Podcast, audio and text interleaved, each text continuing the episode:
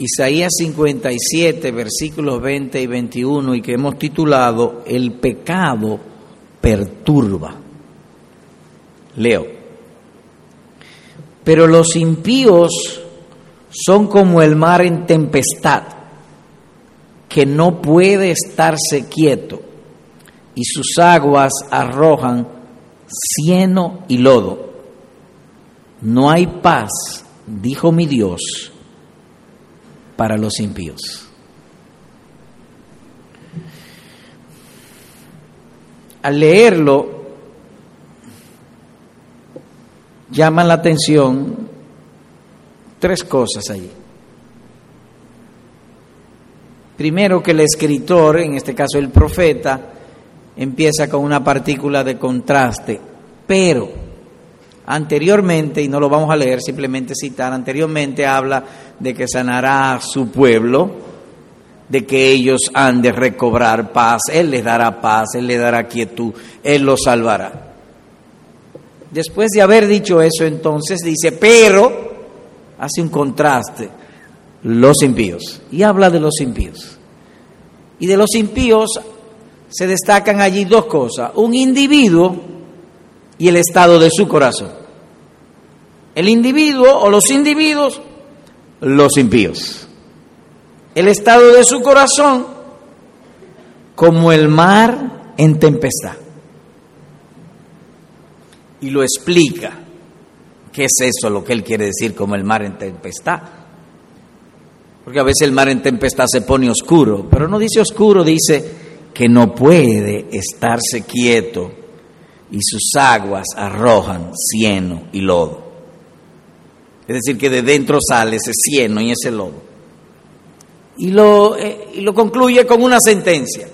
Dijo Dios, no hay paz para los impíos. Así que hay una partícula de contraste, una clase de persona y su estado interno. Así que las palabras del pasaje son una ilustración viva de lo que es el corazón del hombre incrédulo. Y pensamos que nada puede darnos una imagen tan fiel de esas almas como lo hace aquí el Espíritu Santo. Dice impíos, gente culpables, sus pecados no han sido perdonados. No pueden cantar con propiedad como cantábamos que en la cruz nuestros pecados fueron perdonados. Ellos no pueden cantar eso. Sus pecados no han sido perdonados. Ellos tienen la culpa del pecado y como consecuencia no hay paz en ello. Hay una incomodidad interna o en su ser, en todo su ser humano o en todo ser humano. Dicho de otro modo, que al hombre que viva sin Dios no le irá bien, ni aquí ni después de aquí. Eso es más o menos lo que está diciendo. Y decimos sin Dios porque precisamente eso es lo que es la impiedad. Impiedad es vivir sin tener en cuenta al Señor. Por lo tanto tenemos en estos versículos que se han leído un cuadro fiel del corazón del incrédulo. No hay paz para los impíos, dijo el Señor. O abundando, que fuimos hechos de ese modo, que si nos apartamos del Señor, la turbación, la intranquilidad interna, la falta de paz, será a su vez un eficaz remedio para traerlo otra vez. Qué bueno es Dios que si la gente peca, Él no los deja quietos, los intranquiliza, le quita la paz, para que en ese desespero, cuando Él los llame, ellos respondan. Qué bueno es. Y hasta para los creyentes es bueno. Es decir, los que son ya salvos, verdaderos cristianos. Porque cuando ellos pecan o viene ese sentido de culpa, a su vez será un freno los perturba, los intranquiliza, le quita la paz y le es un freno para que no siga en el camino de los impíos. y a los incrédulos les sea más fácil volverse a Dios. No, en ocasiones no tendrán que oír muchas palabras para volverse. Simplemente ellos están intranquilos, no tienen paz. Eh, sería como el hombre sediento que le ofrecen agua y presuroso va tras el agua. Así que en toda la palabra de Dios, siempre en su justicia o en su castigo se acuerda de su misericordia. Qué bueno que cuando el hombre hace lo malo, en sí mismo surge el testimonio de que hizo lo malo, de que no tiene paz, que está turbado, se, se desarrolla, se levanta un sentido de vergüenza o incomodidad, se le amarga la vida. Hay personas que cuando usted le oye hablar, no hay que ir lejos, tienen una vida amargada por su hablar. Como dice aquí, no puede estarse quieto y sus aguas arrojan cieno y, la, y lodo. ¿Cómo estudiaremos este tema de que el pecado perturba? De este modo. Uno, la terrible condición del incrédulo. Son como el mar, es una semejanza, es un lenguaje metafórico, pero inmediato a todo el que ha estado cerca de aguas, en tempestad. Son como el mar en, tempestad que no puede quedarse, estarse quieto y sus aguas arrojan cieno y ledo. Así que lo primero será eso, la terrible condición del incrédulo. Y lo segundo, la causa de esa turbación, impiedad. Con lo cual se pretenderá ir ampliar el significado de impiedad y traer ilustraciones de lo que es eso para que haya, si Dios nos bendice y atiende nuestras oraciones, un mejor entendimiento. Así que empecemos con lo primero, la terrible condición del incrédulo. Cuando uno ve la naturaleza, las cosas creadas y aún uno mismo, será inmediato notar o entender que Dios hizo todas las cosas en un orden maravilloso. Y que dentro de ese orden Él puso un especial cuidado con el virrey de su creación, es decir, con el hombre todas las facultades del ser humano les fueron dadas con un fin, su bienestar. Dios hizo a nosotros nos hizo para nuestro bienestar porque él no necesita el bienestar de las criaturas, él lo hizo para nosotros. Y en nosotros todas las facultades están sujetadas unos tras otras con un fin. Por ejemplo, a veces sentimos hambre, Él dio el hambre, pero también dio la comida y la facultad de disfrutarla, que me gusta, que no me gusta, según nuestros deseos, y al final viene un sentido de bienestar. Todas las cosas Dios las hizo de esa manera. El bienestar externo e interno del ser humano. Y todas se suceden unas tras otras. Del mismo modo, cuando el hombre planea o hace algo diferente a ese orden, Dios ha dado una facultad dentro de nosotros, un espíritu de incomodidad, de amargamiento, de vergüenza, de sentido de culpa, que no nos deja quietos, con el fin de que vayamos a la recta o al camino que debemos andar, a las reglas que Él ha revelado. O que si hacemos algo censurable, o vergonzoso, viene a nosotros. Eso tarde o temprano, como caminante, viene. En algún momento viene. Una persona pudiera hacerlo mal hecho, pero hay un momento en su cama o en su carro o en su habitación, si tiene carro, no sé, que viene esa amargura y nos recuerda eso. Dios en todo momento está cerca de nosotros. Quiere que volvamos a Él. Un caso. Fuimos creados con la necesidad de comer. Y lo ha hecho en un orden maravilloso, como hemos dicho. cada día desayunamos, almorzamos y cenamos. Pero si a alguien se le ocurre el lunes resolver o acortar el trabajo que eso conlleva durante una semana y el lunes de la mañana se ingiere o ingiere 21 comidas una tras otra para no comer luego después, es posible que hasta se muera.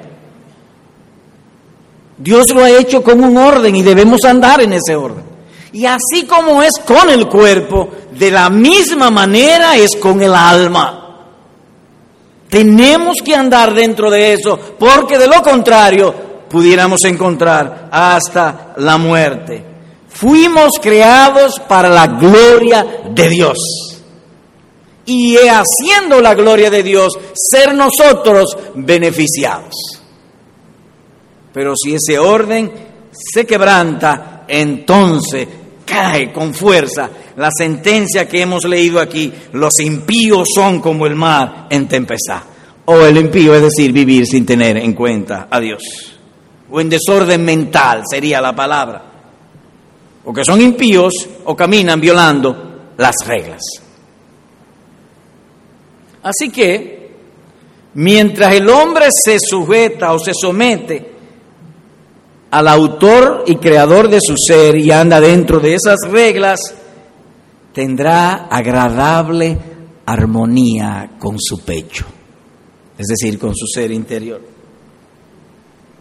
Su razonamiento ordena, su conciencia le dice lo que es bueno o malo, desecha lo malo, hace lo bueno, y los sentimientos vienen y cooperan con eso y él se siente luego en paz, tranquilo, gozoso, quieto. Se goza en ejecutarlo. Y la conciencia entonces le da ese sentir placentero de haber hecho lo correcto. Pero si él es complaciente con sus apetitos pecaminosos, sus sentimientos caen en desorden. Hay un desorden inmediatamente. El poder de su razón se anula él debe pensar antes de actuar, pero ese poder, cuando él anda en pecado, se quebranta, se anula. Y las pasiones pecaminosas entonces le controlan. Un ejemplo a mano, el drogadicto, para un caso extremo, el drogadicto. Él sabe lo que es bueno. Él quiere dejar la droga, pero no puede. Cuando esos sentimientos o esas pasiones pecaminosas le dicen, búscame droga, y él le dice, no, porque no tengo dinero, pues róbale, mata, roba, pero tiene que darme droga. Por quebrantar el orden. Obviamente que eso tiene un rango, estoy dando un caso extremo del, del drogadicto, pero es amplio rango. Hay falta de paz pequeña y hay falta de paz muy grande. Su conciencia se queja de herirla sin causa. ¿Por qué me maltratan? Le dice la conciencia. Es que no puedo. Dice él, porque quebrantó el orden.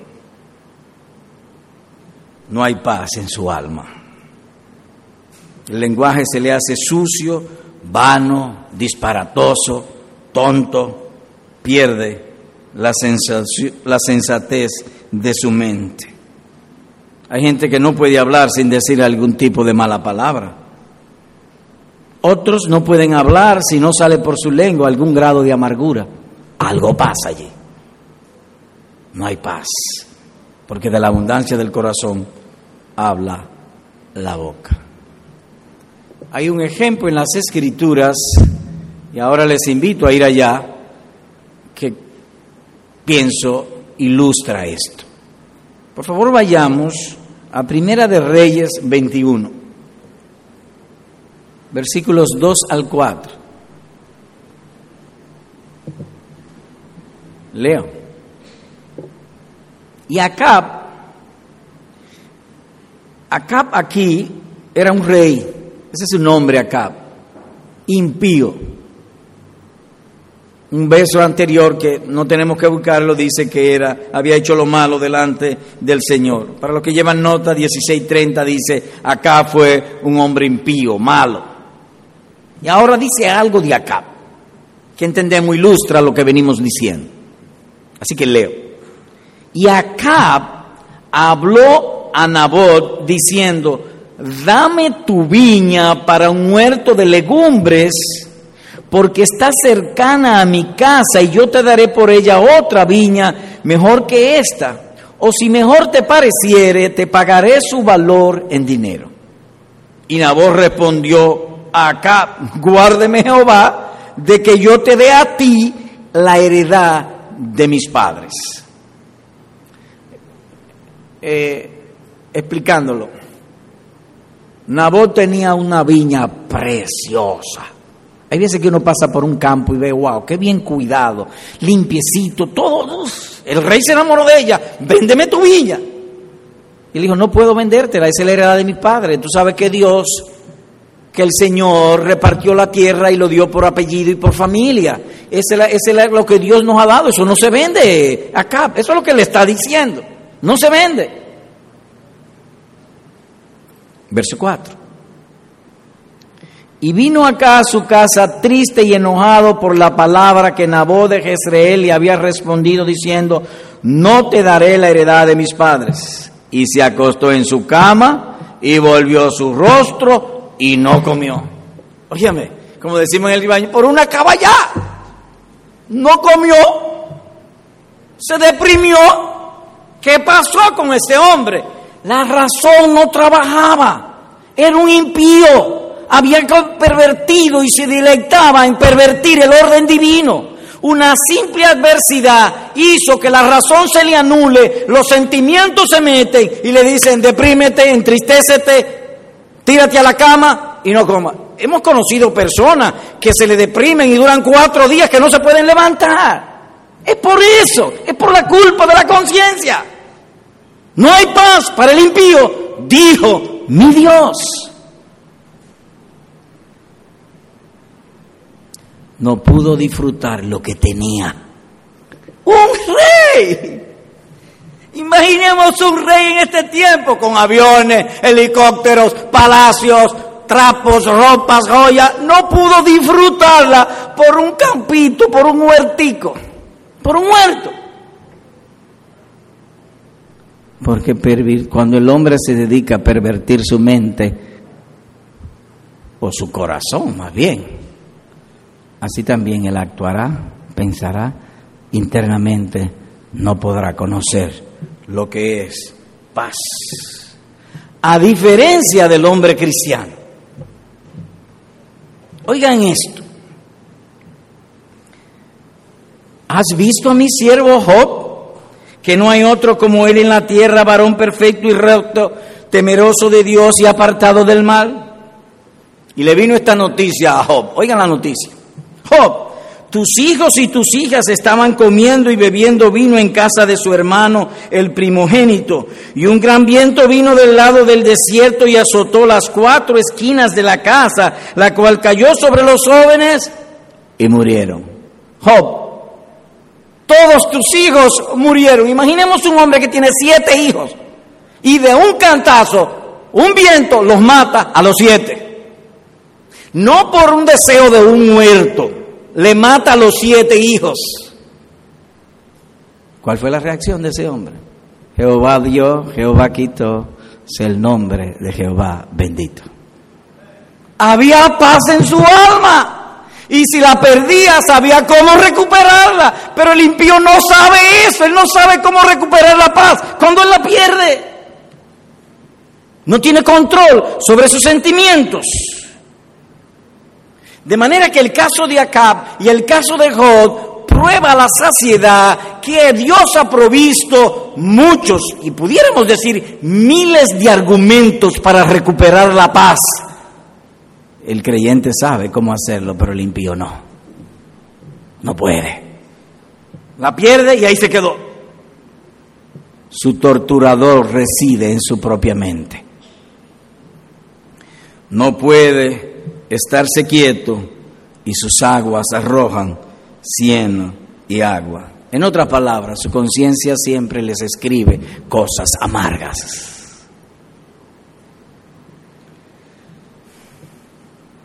Y este terrible sentido los persigue donde quiera. Donde quiera que van los persigue.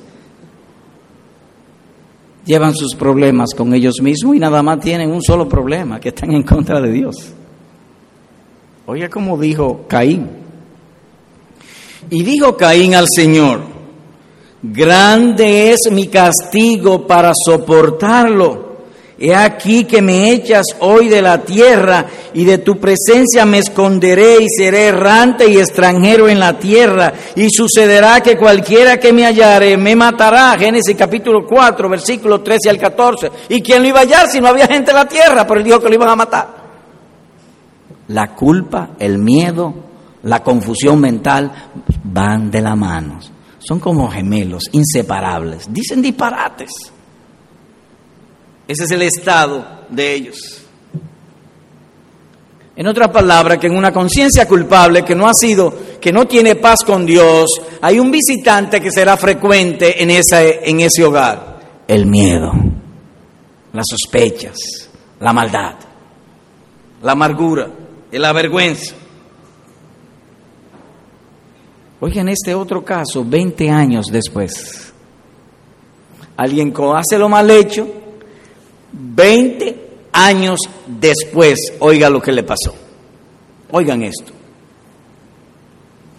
Y decían el uno al otro, verdaderamente hemos pecado contra nuestro hermano, pues vimos la angustia de su alma cuando nos rogaba y no le escuchamos. Por eso ha venido sobre nosotros esta angustia. Génesis capítulo 42, versículo número 21. Y en el caso de Caín, Génesis capítulo 4, versículo 13 y 14. Usted lo oye, lo lee, usted lo han oído y parece que fue ayer que lo hicieron. 20 años y parece como si fuera ayer o la semana pasada que cometieron la maldad porque la conciencia no ha sido aplacada y hasta que no sea aplacada, hasta que la conciencia no sea aplacada por la sangre de Cristo, hablará con fuerza y amargará. Como alguien ha comentado sobre esto. En esta clase de personas, el miedo y la sospecha vienen a menudo. Y para ellos, se le hace muy difícil ver y entender que Dios es bueno y misericordioso. Por el contrario, ven a Dios como estricto, justo y castigador. Termina la cita. Por no tener una conciencia pacificada por Dios. Otro aspecto que subyace o, surge o acompaña esto que está, estos argumentos que estamos hablando de la experiencia humana es que se vuelven irracionales, pierden la cabeza. Y hay un caso en el libro de Marcos capítulo 6 que así como acá ilustra esto. Así que les invito a ir a Marcos 6. Estamos hablando de la condición del fuero interno del hombre impío. Y cuando decimos hombre, significamos sentido genérico de una persona, un pie de un ser humano, sea hombre o mujer. Así que leo un caso que abunda sobre lo que venimos diciendo. Marcos 6 del 14 al 16. Oyó el rey Herodes, un rey Tenga en cuenta eso, otro rey. Es decir, que la altura no exime ni exonera de este asunto, del miedo, de la sospecha y en este caso de la irracionalidad.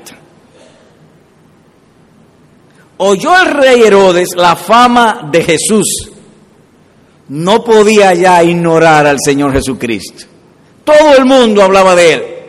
En toda la ciudad había un solo tema, Jesús el carpintero cómo habla ese hombre, todo el bien que hace, los milagros, la fama o la buena fama de Jesús. Y dice la razón, porque su nombre se había hecho notorio. Y dijo, Herodes dijo, Juan el Bautista ha resucitado de los muertos y por eso actúan en él estos poderes. Vio un fantasma. Él vio un fantasma. Es la primera vez, creo yo, que en la vida aparece que un hombre se muere y, sale en otro. Se mete en el vientre de la mamá y sale en otro. Eso es lo que le está diciendo. Está loco. Locura. Es por eso, es porque es un muerto, él viene del otro mundo, él tiene un poder terrible. Verso 15. Otros decían, es Elías, y otros decían, es un profeta o alguno de los profetas. Al oír esto, Herodes dijo, este es Juan, no yo a nadie. No yo, que le decían, pero quizás Elías, porque hay un texto en las escrituras que da a entender como que iba a ser Elías que viniera. Y otro decía, no, es un profeta de los muchos que Dios nos ha mandado, o uno de los profetas, alguien con una mente un poco más racional. Pero él dijo, no, este es Juan. La culpa de haber matado a Juan, un hombre bueno, estaba tan cerca que salió inmediatamente. De la abundancia del corazón habla la boca. Este es Juan, el que yo... Hablaron muchísimas cosas, pero terminó en su conciencia. El el que yo decapité, que ha resucitado de los muertos. No oyó a nadie, no oyen, se vuelven locos por alterar el orden divino, le faltó buen juicio. El miedo en él fue tan grande que viendo un hombre de carne y hueso dijo, es un fantasma. Imagínese usted que ahora yo diga, esa bocina vino del cielo. No vuelva más a esa iglesia. Uno de los predicadores ahí se ha vuelto loco de que las bocinas bajan del cielo. Pues eso es lo que le está diciendo. Eso mismo él está diciendo. La culpa estaba muy cerca de su corazón. Ese es el estado interno del hombre impío. No hay paz para el impío. Cuando el hombre hace lo mal hecho, que peca, queridos hermanos y amigos, no necesita otro torturador que su propia conciencia. No necesita otro. Su conciencia le va a hablar. Y aquí este hombre vivía de francachela en francachela, de fiesta en fiesta. Eso hacía él. Pero la culpa venía como caminante invisible, se mete, no importa dónde la gente se encierre, se mete. Y donde se vaya, o que haga, fiesta, y se van a un sitio, a un resort, a lo que sea, pero allá la conciencia va. La culpa de la conciencia.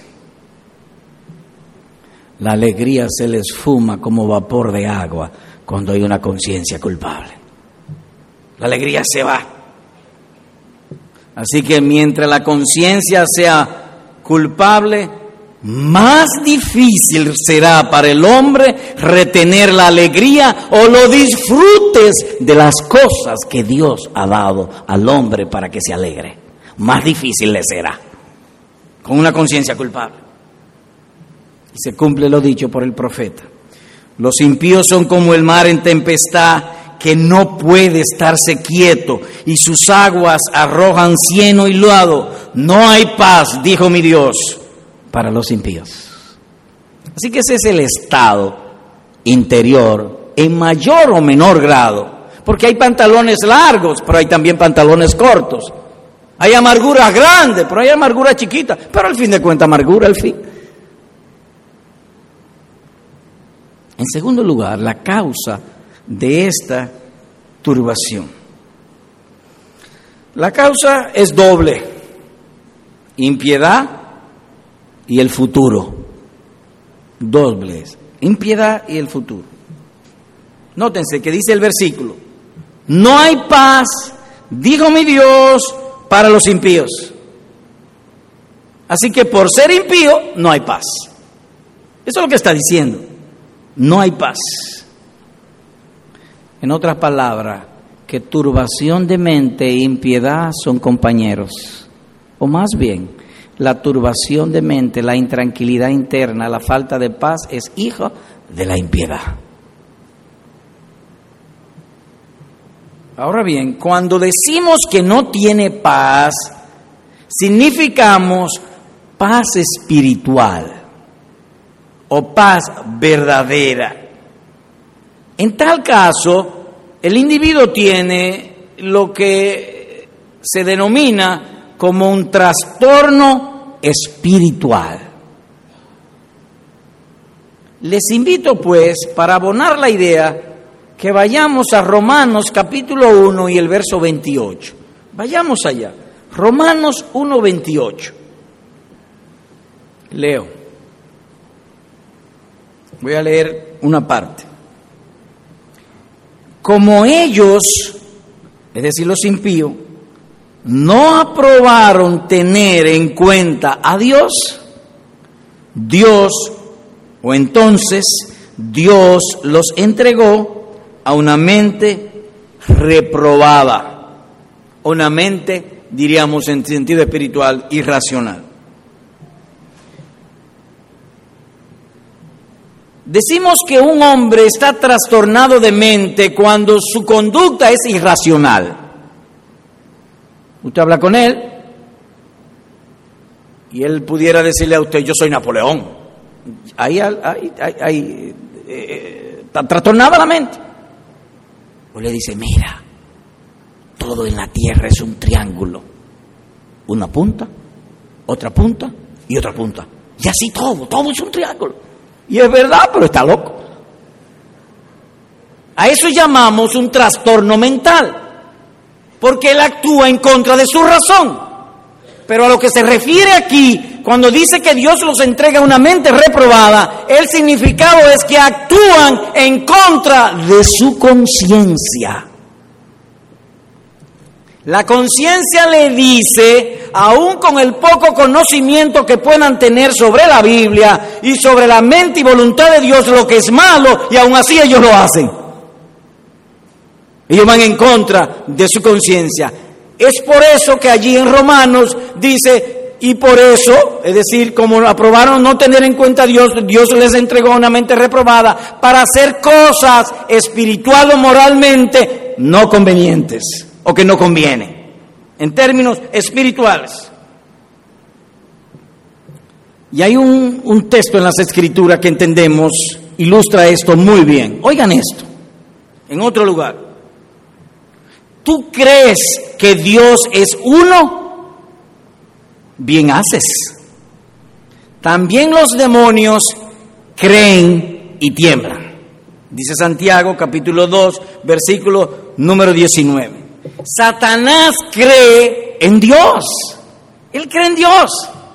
Además de que cree en Dios, él conoce la Biblia.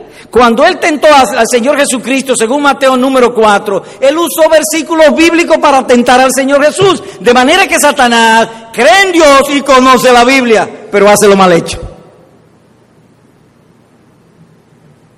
Es decir, que actúa en contra de la facultad moral que le fue dada en el día de su creación, que en el caso del hombre es la conciencia.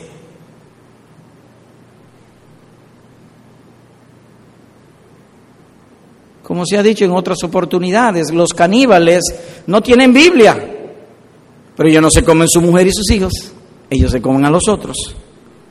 Ellos saben lo que es bueno y lo que es malo. Su propia conciencia le da al menos un sentido general y normal. Así hay personas que ellos saben que hay un Dios, que Dios es bueno, que Dios es misericordioso, que Dios quiere lo mejor para mí, que quiere librarme de la intranquilidad, de la falta de paz y darme herencia de vida eterna, herencia con Cristo. Y sabiendo todo eso, desprecian a Dios. Eso es impiedad. Están espiritualmente trastornados. Y es la impiedad la causa de este trastorno espiritual. Imaginemos un gobernante haciendo cosas que no convienen. ¿Qué sucederá? Oh, la nación caería en intranquilidad y las instituciones públicas serían totalmente trastornadas. Un caos, un desorden. Cuando leímos Romanos 1.28 hay una palabra allí que dice, no aprobaron. Y esa llama la atención para ver la causa de esto o definir la impiedad. No aprobaron tener en cuenta a Dios. Aprobar significa examinar algo. Y cuando dice que no aprobaron es que lo examinaron y después de examinarlo lo despreciaron, no lo retuvieron.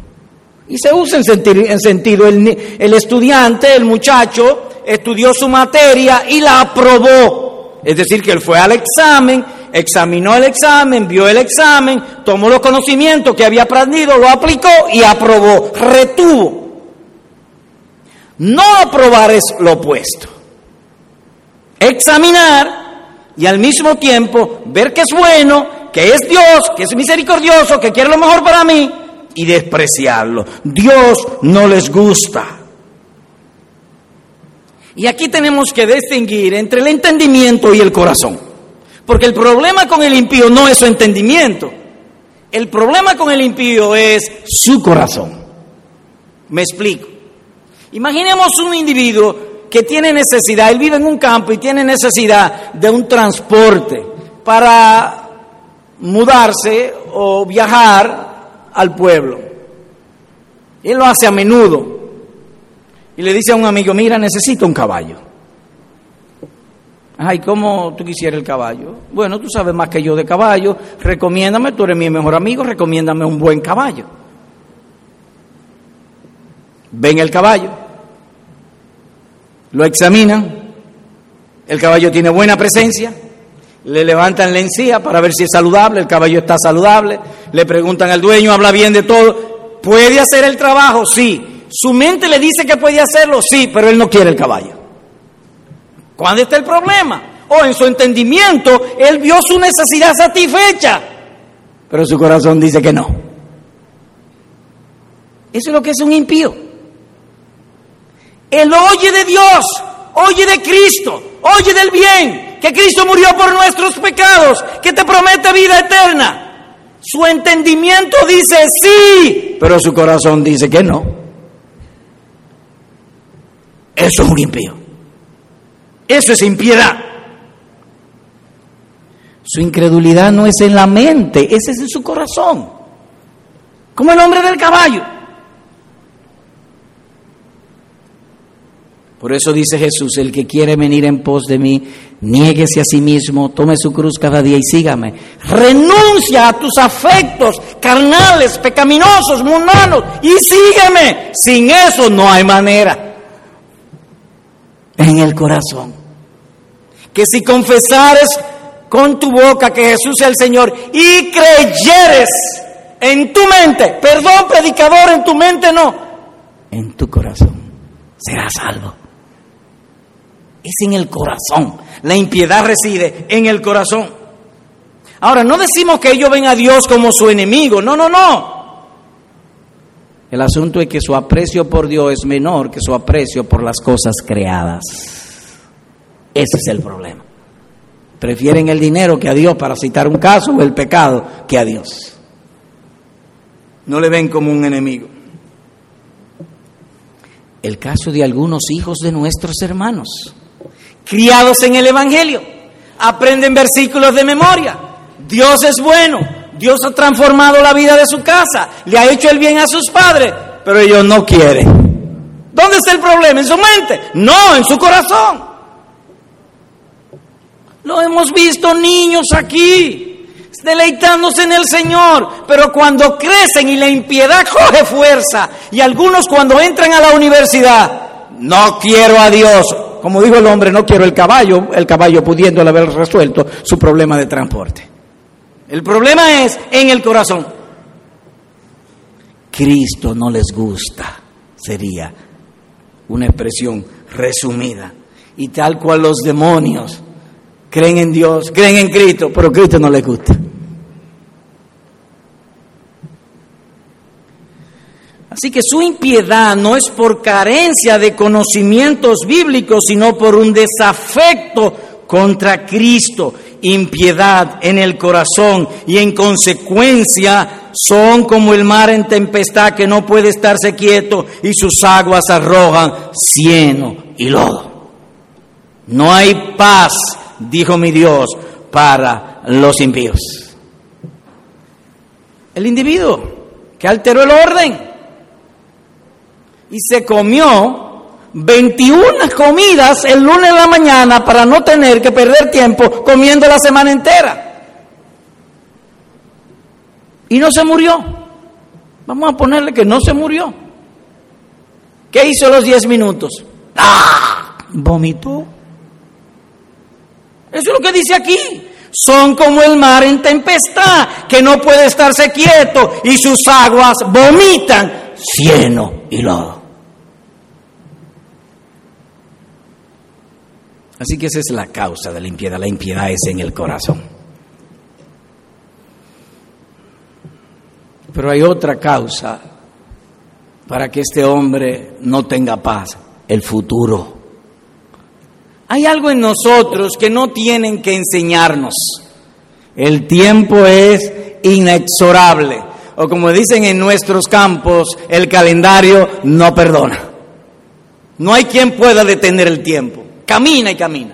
En otras palabras, que está enraizado en mi mente, en mi conciencia y en mi experiencia como ser humano, que voy caminando y que un día voy a terminar. Eso sucede.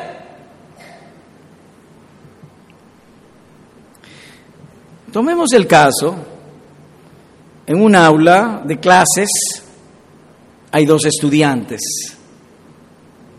Hay uno que se prepara para los exámenes. Cuando llega el examen, pregunto, ¿está nervioso? No, él está quieto, pues se sabe la materia, se preparó. Pero hay otro que no estudió. ¿Cómo estará? Intranquilo, sin paz, nervioso. Y algunos hasta amanecen el día antes del examen, pero eso no resuelve. El futuro es la otra causa que le quita la paz. Mira usted el caso. El individuo como Herodes está en medio de una fiesta. Se entera del Señor Jesús y comenzó a hablar disparates. Ese es Juan, el que yo decapité. Pregunto, ¿estaba él alegre? No, la alegría se esfumó. Pero eso pasó, porque él está inquieto? Porque su conciencia le dice que él tiene una cita al final con Dios. Él tiene que dar cuenta de sus pensamientos, de sus palabras y de sus obras el día en que Jesucristo revelará los secretos de los hombres. No simplemente las, los hechos, los secretos de los hombres.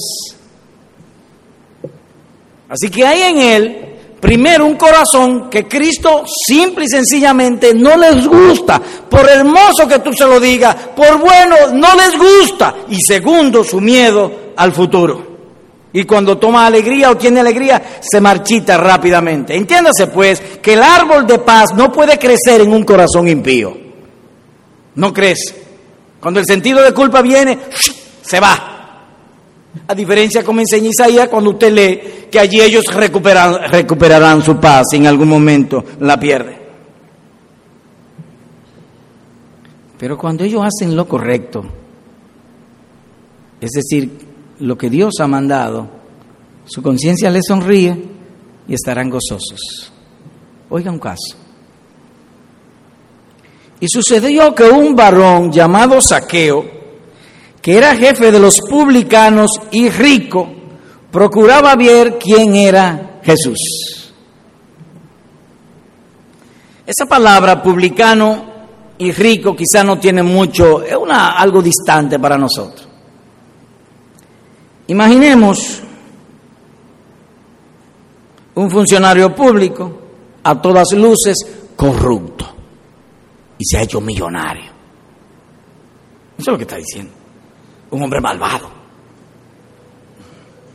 Se roba el dinero de los hospitales y de los pobres y de la educación para gastarlo en villas, en Romana, Punta Cana, una casa en Miami, un helicóptero y cosas así. Es de ese hombre que está hablando.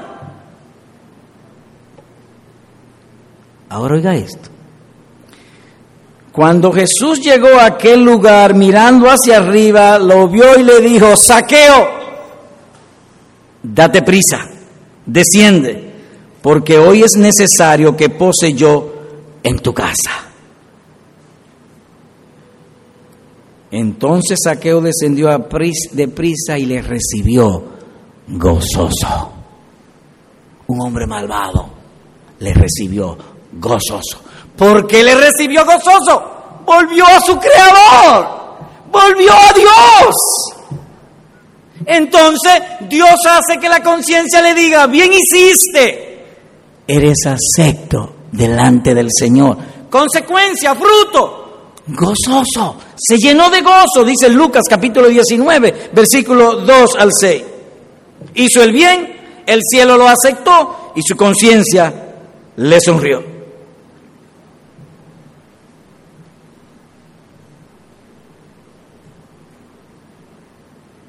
El impío,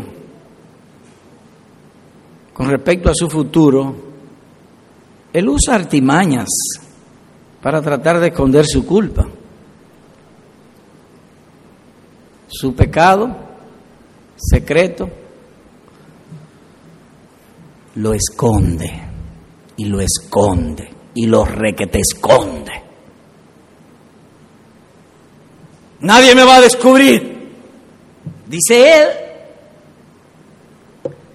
Pero a medida que lo esconde, como el pecado es una deuda a la justicia divina, ¿por qué él lo esconde? Porque él sabe que un día el cobrador va a venir. Y eso es normal. Cuando un hombre viene el cobrador y no tiene que pagar, ¿qué hace? Se esconde. Dile que no estoy. Y si el cobrador lo, lo, lo encuentra en la calle, mire la deuda, ve el martes. Y el martes no está allí.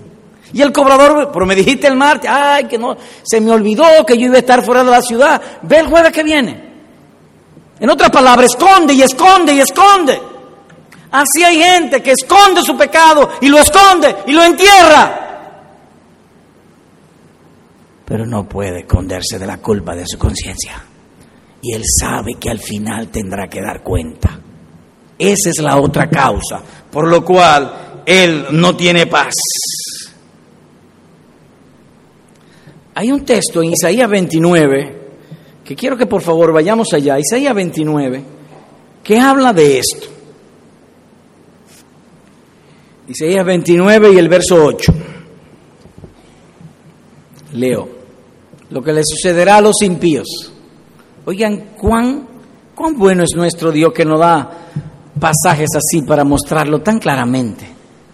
Nótense le sucederá a los impíos como el que tiene hambre y sueña. Y le parece que come, pero cuando despierta su estómago está vacío. O como el que tiene sed y sueña, y le parece que bebe, pero cuando despierta se halla cansado y sediento. Así será la multitud de todas las naciones que pelearán contra el monte de Sión, es decir, que pelearán contra Dios o contra Cristo. Dice Isaías capítulo 29, versículo número 8. Un día, y ellos lo saben dentro de sí, aunque no lo sepan tan consciente, y por eso ahora, por la luz de las Escrituras y las misericordias de Dios, queremos hacérselo claro, sencillo. Un día Ustedes impíos conocerán que todos tus deleites, tus posiciones, tus alegrías, tus gozos fueron un sueño que no permanece.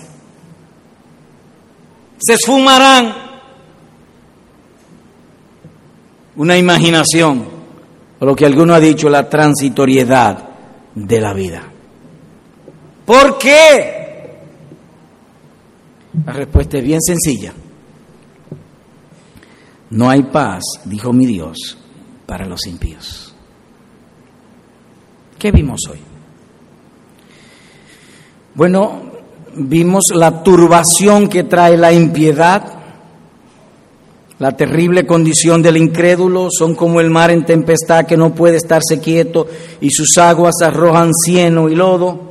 Y la causa de esta turbación, su amor al pecado y el miedo a su futuro. Aplicación, una sola aplicación. Amigo, amiga, Dios en su misericordia y en su bondad no quiere que tú seas entregado a una mente turbada, sino que te llama a paz. ¿Por qué viene la turbación? Por el pecado. La causa es impiedad, vivir sin tener en cuenta a Dios. Él sabe que Dios es bueno, Él lo sabe. Él cree en Dios, Él sabe que hay un Dios. Él tiene una conciencia que se lo confirma, que se lo atestigua. Y hay ocasiones que a veces piden cosas y Dios se la concede. Él lo sabe. ¿Y por qué no tiene paz? Por su culpa. Tiene culpa en su conciencia. Ahora bien, ¿Cómo se resuelve esa culpa? Bueno, la Biblia dice, el alma que pecare, morirá. Entonces él tiene que morir. No, no, no, ahí es que voy, espérate. Cristo vino a este mundo. En otras palabras, Dios, el Padre, vistió de carne a su unigénito Hijo Jesucristo. Y el Señor Jesucristo cargó con los pecados de nosotros y la muerte que nos correspondía a nosotros, la muerte eterna en el infierno, la ira de Dios cayó sobre el Señor Jesucristo y todos los que creen en el Señor Jesucristo se le quita la culpa por el pecado. Oigan cómo lo dice la Escritura. Porque aún siendo nosotros débiles, Cristo murió por los impíos. Así que todo lo que hemos dicho en esta mañana y que hemos hablado acerca de los impíos es para traerte a este punto, que Cristo murió por los justos. Eh, no, no, no. ¿Y por quiénes? Por los impíos.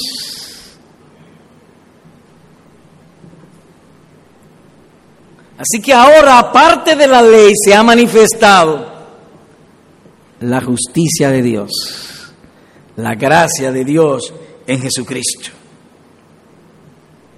En otra palabra, que ahora Dios te está ofreciendo vida eterna, paz con Él. Y si en algún momento pierdes la paz, te da los argamentos para volverla a ti.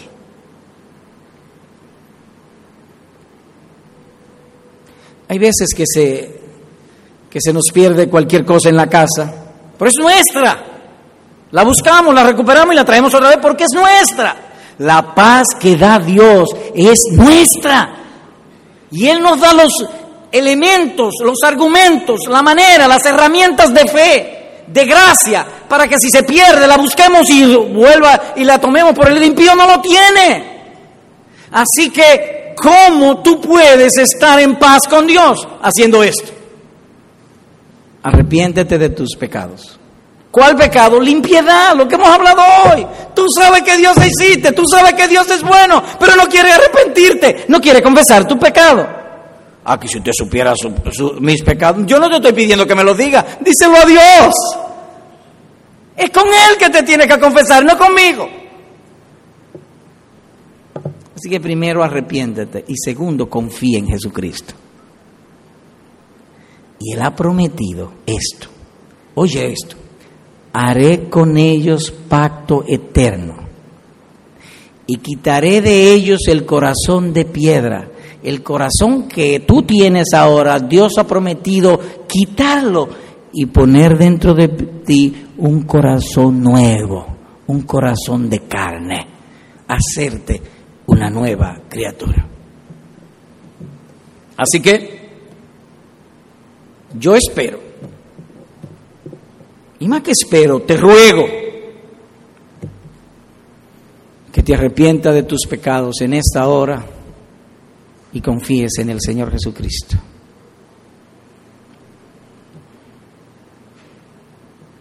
Si no lo haces, quizá lo hagas mañana, dentro de una semana, un mes, cuando tú quieras, pero hazlo. Porque si sales de este mundo sin Cristo, te espera un infierno.